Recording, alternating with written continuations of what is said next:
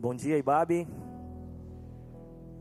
Nessa manhã vocês terão que ter ainda mais paciência comigo, mais misericórdia do que vocês já costumam ter. Muito obrigado. Ontem, ah, uma galera muito especial fez um chá de bebê. Fala. Chá de bebê para o Antônio e para o Lucas, meu filho com a Ariane, filho do Edu e da Joyce. E eu cometi um sacrilégio. Eu cantei três palavrinhas só em rock. E eu acho que por isso recebi um castigo, minha voz está meio rouca.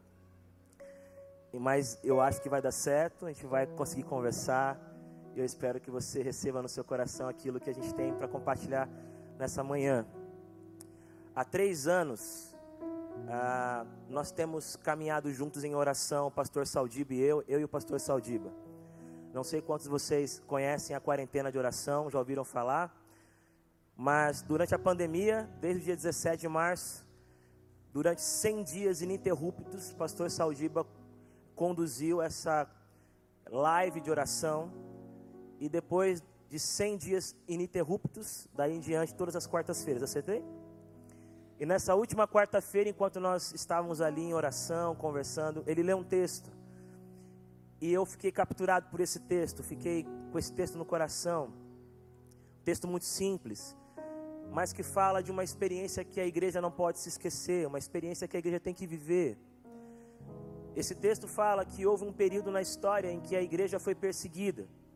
Não que isso não aconteça hoje em alguns lugares, mas naquela ocasião, naquele período, isso era muito intenso. O rei Herodes, não o Herodes o Grande, Herodes o Agripa, ele era um rei que percebeu que maltratar os cristãos, lhe dava um certo status com os judeus da época. Ele percebeu que os judeus estavam muito insatisfeitos com essa ideia de Messias, com essa ideia de um rei, que é sobre todos os, os reis, que é Jesus. Então, o rei Herodes, para agradar esse público que ainda era muito influente, tinha muita força, ele começou a maltratar a igreja. Ele perseguia e prendia cristãos simplesmente por serem cristãos por seguirem a Jesus de Nazaré e por continuarem ensinando aquilo que ele havia deixado através dos seus apóstolos. Uma primeira coisa terrível que ele faz é matar Tiago, irmão de João, ao fio da espada. Imagine como foi para a igreja saber que um dos seus apóstolos foi assassinado simplesmente por anunciar o amor de Jesus, anunciar o acolhimento da graça anunciar que Deus encarnou, caminhou entre nós, revelando a si mesmo e o que nós podemos ser nele. Foi morto. E para a continuação da história, eles também prendem Pedro. Aquele que pregou e uma multidão se converteu, aquele que tinha um carisma diferente, aquele que se destacava, ele também foi preso. Tudo isso está registrado em Atos, capítulo 12. A igreja então está recebendo uma série de golpes, a igreja está sendo atacada de uma forma muito direta. E as pessoas estão vendo isso, as pessoas estão comentando isso. Mas Atos capítulo 12, quando vai descrever essa cena, ele traz uma informação maravilhosa, simples e linda. E eu gosto da expressão que Lucas usa, que é a que nós estamos conversando aqui. Ele diz assim: que enquanto Pedro estava no cárcere, enquanto Pedro estava preso, a igreja orava intensamente a Deus por ele. A igreja, diante da morte do seu apóstolo, a igreja, diante da prisão do seu apóstolo, a igreja, diante das investidas contra os seguidores de Jesus, ela se reúne para orar. E eles oram intensamente, fervorosamente, pedindo a Deus que guarde Pedro, pedindo a Deus que ele saia daquela prisão, pedindo a Deus que alguma coisa aconteça, pedindo a Deus que ele se revele. Mas se você ler o capítulo 12, nos primeiros versículos, você vai perceber que enquanto a igreja está orando, enquanto a igreja está clamando por ele, pedindo a Deus que Pedro seja liberto, Pedro está dormindo. É um dia antes da sua execução ou do seu julgamento para execução. Ele está algemado a soldados. A Bíblia diz que havia uma tensão tão grande que além de Pedro ser preso, tinha quatro grupos de quatro soldados que estavam constantemente vigiando, em turnos.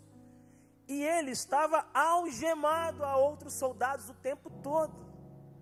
Como que um homem na prisão, algemado juntos com os soldados, com tanta gente vigiando, sabendo que pode morrer, dorme profundamente. A igreja está orando Pedro está dormindo. E eu tenho algumas teorias por que Pedro está dormindo. E depois o pastor Claudinho arruma as coisas aí, pastor. Eu tenho algumas teorias. E para mim a mais importante delas, Pedro está em paz. Pedro não está desesperado, orando aos céus, me tira daqui. Pedro não está dizendo para o Senhor: Eu não posso terminar a minha vida desse jeito. Pedro não está incomodado como se ele tivesse sido abandonado. Pelo contrário, ele sabe que Tiago foi morto ao fio da espada. Ele sabe qual é o futuro dos apóstolos. Ele sabe o que, que ele vai ter que enfrentar por amor a Jesus. A minha impressão é que Pedro não está esperando nada a não ser honrar a Jesus da forma que ele pode honrar, morrendo por ele, se sacrificando por ele, indo a julgamento por ele. Pedro está em paz, dormindo profundamente. Tanto é que ele está dormindo tão profundamente que o anjo aparece, a luz dele ilumina toda a cela e Pedro ainda está dormindo. Talvez a luz mais maravilhosa, talvez a luz mais intensa ou mais gentil mas Pedro está dormindo, não vê nada. Aí o anjo, né, vai lá e toca nele. Ô Pedro, acorda. E Pedro acorda meio assim, sem entender o que está acontecendo. Ele se levanta e as algemas caem dos seus pulsos. Mas ele ainda está meio atordoado, porque ele não estava esperando aquilo. Ele não olha o anjo e diz assim: Eu sabia que você vinha. Não. Ele está assim: O que está acontecendo? E de repente o anjo fala: agora coloca aí seu, sua sandália, se vista. Pedro não está conseguindo pensar direito, ele não se vestiu ainda, não calçou a sandália, ele está só olhando o que está acontecendo. E esse anjo tinha um instinto materno. Ele disse: pegue a sua capa também. Como as nossas mães costumam dizer. E Pedro vai obedecendo o anjo. E ele vai seguindo o anjo, vai atrás do anjo, o anjo vai passando e ele vai atrás, sem entender até que eles chegam num portão de ferro, o portão intransponível, o terror dos que estão encarcerados. Mas o portão se abre sozinho, e eles saem caminhando pela rua. Pedro e o anjo, o anjo e o Pedro. Até que o anjo vai embora. E Pedro, então, caindo em si, toma consciência do que aconteceu. Deus me libertou das mãos de Herodes Deus frustrou os planos dos judeus que queriam a minha morte, a minha execução, a minha vergonha pública. Deus fez algo maravilhoso. E o texto diz que a primeira coisa que ele faz é ir na direção da casa de Maria, mãe de João Marcos, porque ele sabia que lá havia muita gente e eles estavam orando. E quando ele chega na porta da casa de Maria, não tem nenhum anjo para abrir. Não foi igual o portão de ferro quando ele chega diante da porta da casa, da igreja que se reúne para orar, as portas não se abrem automaticamente. Não há um milagre abrindo as portas. Pedro bate. Bate. Bate ansiosamente para que a igreja abra as portas para que ele entre e conte o que aconteceu com ele. Descreva um milagre maravilhoso que Deus realizou. E uma menina ou uma moça chamada Rode, vai até a porta. Algumas versões dizem que ela é uma serva, outras dizem que é uma empregada, outras dizem que é uma criada. Mas é alguém que trabalhava, é alguém que tinha uma função dada. Ela não foi à porta porque foi escolhida, ela não foi à porta porque era mais corajosa, ela não foi à porta porque era mais especial, ela foi porque era a função dela, era o trabalho dela, simplesmente isso. Estão todos orando, estão todos clamando, mas o trabalho dela ir até a porta agora, e ela vai. E quando ela chega na porta, provavelmente ela pergunta quem é. Lembre, a igreja está sendo perseguida. Lembre-se, os dias não são bons. Se reunir em nome de Jesus não é algo tão simples. É perigoso. É desafiador. Mas ela pergunta: quem é? E Pedro diz: Sou eu, Pedro. ela reconhece a voz de Pedro. Mas ela fica tão feliz, ela fica tão animada, ela fica tão contente que não abre a porta. ela não abre a porta e sai correndo para contar para todo mundo. E Pedro fica lá fora. E o anjo não abre a porta. E a porta não se abre automaticamente. Pedro fica lá fora. Ele acabou de viver o maior milagre recente na vida dele. Ele acabou de sair de uma prisão de segurança máxima. Ele acabou de ter uma audiência direta com o anjo do Senhor. Ele acabou de ver portas de ferro se abrindo. Mas ele está na porta da igreja esperando. Porque não importa quantos milagres Deus fez, não importa o quanto ele é especial, não importa o quanto ele é destacado. Na porta da igreja eu bato e espero, porque eu quero entrar. Eu vou esperar. Eu vou entender o que está acontecendo. João, perdão, Pedro não faz ideia do que está acontecendo, mas ele espera na porta. Lembre-se, é perigoso ficar na porta. Lembre-se, talvez alguns já estejam dizendo que Pedro sumiu, e ele está ali, está ali, parado, na porta da igreja. Porque ele não sabe o que está acontecendo lá dentro. Ele não sabe porque está demorando, mas uma coisa ele sabe: lá dentro estão meus irmãos e minhas irmãs. Lá dentro estão, estão pessoas que com certeza oraram por mim. Eu não sei o que está acontecendo, mas eu vou esperar. Eu não vou desistir de entrar. Eu não vou recuar. Eu vou entender. Eu vou esperar. Eu não sei qual é a sua experiência de libertação.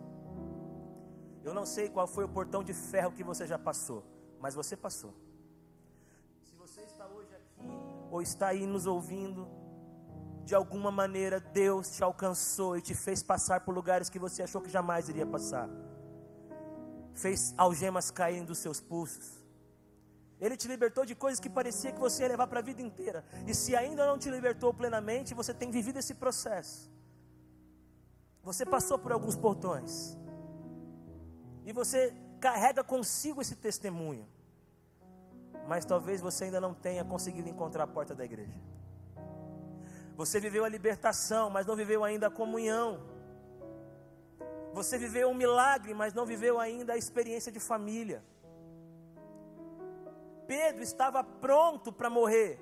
Pedro não está esperando um milagre, penso eu, essa é a minha leitura do texto. Mas ele entendeu uma coisa: peraí, se o Senhor me tirou daqui, se o Senhor abriu o portão, é porque Ele me quer com a igreja. Se o Senhor abriu a porta, é porque Ele tem alguma porta para eu bater. Se o Senhor me tirou da prisão, é porque Ele tem alguém para eu ajudar a libertar. Se o Senhor calou a voz de Herodes, é porque tem outra voz que precisa se erguer. E ele vai até a porta da igreja, e ele não entendeu porque eles estão demorando para abrir, mas ele fica lá.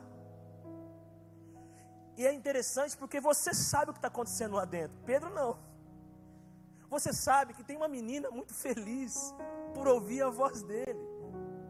Mas ela ainda não entendeu como transformar essa alegria em abertura de conexão, de porta, de, de relação. Aqui na igreja tem um monte de gente alegre, um monte de gente feliz, mas que ainda não entendeu qual é o caminho para se conectar. Não é que eles não gostam de você, não é que eles não gostam de mim, alguns não, não gostam, mas não é que eles não gostam de mim. É porque a alegria chegou, mas falta um pouco mais. Eu amo esse texto porque não mostra uma igreja primitiva, perfeita, cheia de heróis. Não, é gente como eu e você, que às vezes não sabe transformar a alegria em conexão, não sabe transformar a alegria em comunhão, não sabe transformar a alegria em amizade, não sabe transformar a alegria em porta aberta. Ela poderia ter aberto, mas não abriu. Deixou Pedro do lado de fora. Talvez você que frequenta essa comunidade, ou você que está nos ouvindo e não está sempre com a gente aqui, mas acompanha. Talvez você veja algumas pessoas aqui e você perceba que elas são felizes, que elas são alegres, que elas são divertidas, mas elas não abrem a porta para você. Talvez não seja, ou melhor, não é, nenhum tipo de dificuldade de reconhecer o seu valor. É porque a gente às vezes esquece de abrir a porta. E essa menina está lembrando você a mim hoje. Eu sei que você está feliz. Eu sei que as coisas estão acontecendo. Mas, meu, abre a porta. Tem mais gente para entrar. Tem mais gente para participar dessa experiência linda de comunhão de vocês. Tem mais gente querendo fazer parte desse grupo. Tem mais gente nessa quadra, tem mais gente nessa mesa, tem mais gente nesse altar ou auditório, tem mais gente em qualquer lugar que você pensar agora. A igreja é esse lugar que às vezes não sabe transformar a alegria em comunhão, mas tenha paciência, nós estamos aprendendo. Venha aprender com a gente também. E quando ela entra, e Pedro está na porta, ele não desistiu. Ô oh, Pedro, obrigado, Pedro. Quando ela entra e fala para as pessoas que estavam orando, Pedro está na porta. Chamaram ela de louca, sem juízo, fora de si. Mas como? Eles estavam orando por isso. Eles estavam se reunindo há dias. Isso não aconteceu um dia só. Foram dias orando por Pedro. Especificamente para que ele fosse liberto. Especificamente para que ele saísse daquela situação. Intercedendo por ele. E agora ele está na porta. Mas as pessoas não acreditam. A igreja é esse lugar onde nós oramos por coisas que acontecem e a gente não vê.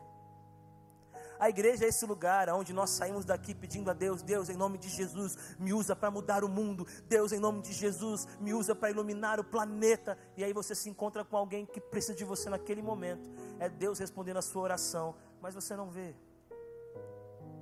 Esse é o lugar aonde a gente ora, Pai, me dá amigos, me dá experiências profundas, vínculos afetivos que não des desaparecerão a qualquer momento, que serão mantidos.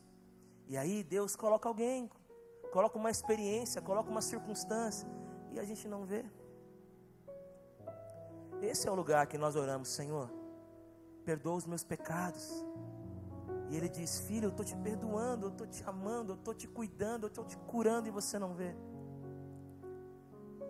Mas Rod insiste, ou Rod. Gente, vocês não estão entendendo, é ele mesmo. Eu não vou deixar vocês me, me chamarem de louca, não. Eu tenho certeza que essa experiência é verdadeira. Eu não sou apóstola. Eu não sou a dona da casa. Eu não tenho maturidade igual vocês, mas essa aqui é a igreja onde eu também tenho voz. E eu vou continuar dizendo: é Pedro na porta. Porque a igreja também é isso. E tenha certeza que a Ibabe também é. Aqui nós temos ministros, ministras, aqui nós temos pessoas que estudam, que se dedicam. Aqui nós temos pessoas que têm tempo integral para cada área. É lindo mas nós acreditamos que Deus se move na comunidade. E Ele tem colocado palavras aí, ó, no seu coração. Deus tem cuidado de gente através de você. Deus tem feito coisas lindas através de você. Então talvez seja a sua voz, como a de Rode, que vai dizer para nós: Ei, sabe aquela oração que vocês fizeram? Deus respondeu lá em casa. Sabe aquele movimento de, de, de afeto, de gentileza que vocês criaram, que vocês mobilizaram? Deu resultado. Gente, nós, todos nós precisamos uns dos outros para que as nossas vozes nos lembrem que o Senhor ainda responde orações. Amém, igreja? Ele responde sim e responde na sua família, e responde no seu coração, e responde na sua história, e responde na sua caminhada. Por algum milagre que só Deus explica, né? Eu tenho tido algumas oportunidades de vir aqui pregar. E a cada vez que eu estou aqui, quando eu desço, acontece alguma coisa diferente. E numa dessas vezes, preguei um texto e ao final conversei com algumas pessoas e uma senhora se aproximou de mim com aquele olhar de quem quer aprender, sabe? Com aquele rosto de quem está dizendo assim: fala um pouco mais para mim. E eu fiquei todo empolgado. Ó oh, Deus, me usa mesmo, Jesus. E eu falei para ela: qual é o seu nome? Ela me disse. E eu falei: conta um pouquinho de você. E ela, sem nenhuma vaidade, sem nenhum mérito, começou a contar a história dela. Enquanto ela contava, eu perguntava para Deus, por que, que eu estou pregando? E ela, não, porque que isso? Alguém que decide adotar crianças que estavam em situação tão vulnerável nas ruas de São Paulo e acolher na própria casa. E cuidar com um amor que eu nem sei se eu já descobri a intensidade dentro de mim. Mas enquanto eu falava para Deus, Deus, eu não tenho condição nenhuma de falar nada para essa mulher. Ele dizia: Não, é só para você continuar lembrando que eu respondo orações, que eu uso pessoas, que eu estou transformando vidas, que a igreja está aí. Podem passar a faca em Tiago, podem prender Pedro. Tem muita rode aí no meio da igreja dizendo: Ele responde orações. A gente tem essa dificuldade de acreditar que Deus está fazendo, mas Ele está fazendo. E glória a Deus por aqueles entre vocês que não desistem de nos lembrar. Deus está fazendo. E aí, ela insistiu tanto, mas insistiu tanto, que eles inventaram uma teoria, só para não abrir a porta. Jesus de Nazaré. Não era mais fácil abrir a porta? Eles criaram a seguinte teoria: não, então tá bom. Você ouviu o anjo dele, não era ele, era o anjo dele. Existem pelo menos duas ideias sobre isso. A primeira é que havia uma lenda entre a comunidade judaica que todo judeu temente a Deus tinha um anjo da guarda, e esse anjo da guarda, de acordo com alguma necessidade, podia se transformar na mesma semelhança daquele que ele cuidava. Era uma, era uma lenda judaica, era uma crença judaica da época. Uma outra possibilidade, essa apontada pelo Enter Wright, é que eles acreditavam que quando alguém morria, acabou de morrer, aquela pessoa ainda tinha uma presença muito forte. A imagem dela, a lembrança dela, as palavras dela. Então, alguém que nutrisse uma, uma amizade, um carinho, um afeto muito grande, poderia ter a impressão de ter visto e ouvido alguém que acabou de morrer. Ou seja, estavam tentando dizer para ela: ou é um anjo, ou você está ouvindo um morto. Resumindo, não vamos abrir a porta. Mas no final eles abriram. Por quê? Porque acreditaram em Rode? Não. Porque Pedro continuou batendo. Essa conversa toda lá dentro e Pedro. Ai meu Deus. Gente, essa imagem é linda. É linda essa imagem. O apóstolo, o homem de Deus aqui, ó, sem cessar. Que imagem humilde. Que imagem bonita. Que imagem especial. Não parem de bater na porta. Não parem de acreditar na igreja. Espera para saber o que está acontecendo. Somos imperfeitos, sim. Não sabemos transformar a alegria em comunhão. Não sabemos transformar a alegria em ação imediata, que faria que tudo se resolvesse. Abriu a porta, Pedro entrou, acabou. Às vezes a gente se perde na própria alegria. Perdoe-nos. Nem sempre nós acreditamos no que estamos orando. Não é mau caratismo, não é incredulidade, é humanidade. Somos assim. Oramos pedindo e quando recebemos, às vezes não percebemos o que já recebemos. Mas não desista da igreja. Não desista da igreja. A porta se abre, todo mundo fica perplexo. Eles querem falar, mas não sabem o que falar. E Pedro faz assim: cala-se ele conta toda a história. E termina dizendo: Agora contem a Tiago e aos meus irmãos o que aconteceu. E ele some, vai para outro lugar. Lucas não fala para onde ele foi, para outro lugar.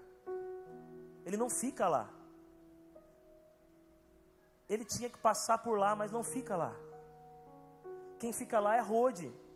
Quem fica lá são os irmãos que tiveram incredulidade em relação à chegada dele. Quem fica lá é quem não abriu a porta. Quem fica lá é a igreja humana e ao mesmo tempo espiritual. Quem fica lá são as pessoas. E ele dá uma missão para eles. Contem, contem para Tiago o que aconteceu comigo. Eu termino minha mensagem dizendo: Desculpa não ter lido o texto, mas é, é Atos capítulo 12, tá, gente? Eu sou uma igreja que também fico tão feliz que não abre a porta. Não abre a Bíblia, né? Ficou tão feliz que não abriu a Bíblia. Já era, tô fora. Desculpa, mãe. E aí, talvez assim, né? Se alguém perguntasse para Pedro: Pedro, o que, que você fez para sair da prisão? Talvez ele diria: Eu só entreguei tudo na mão de Deus e descansei. Eu descansei.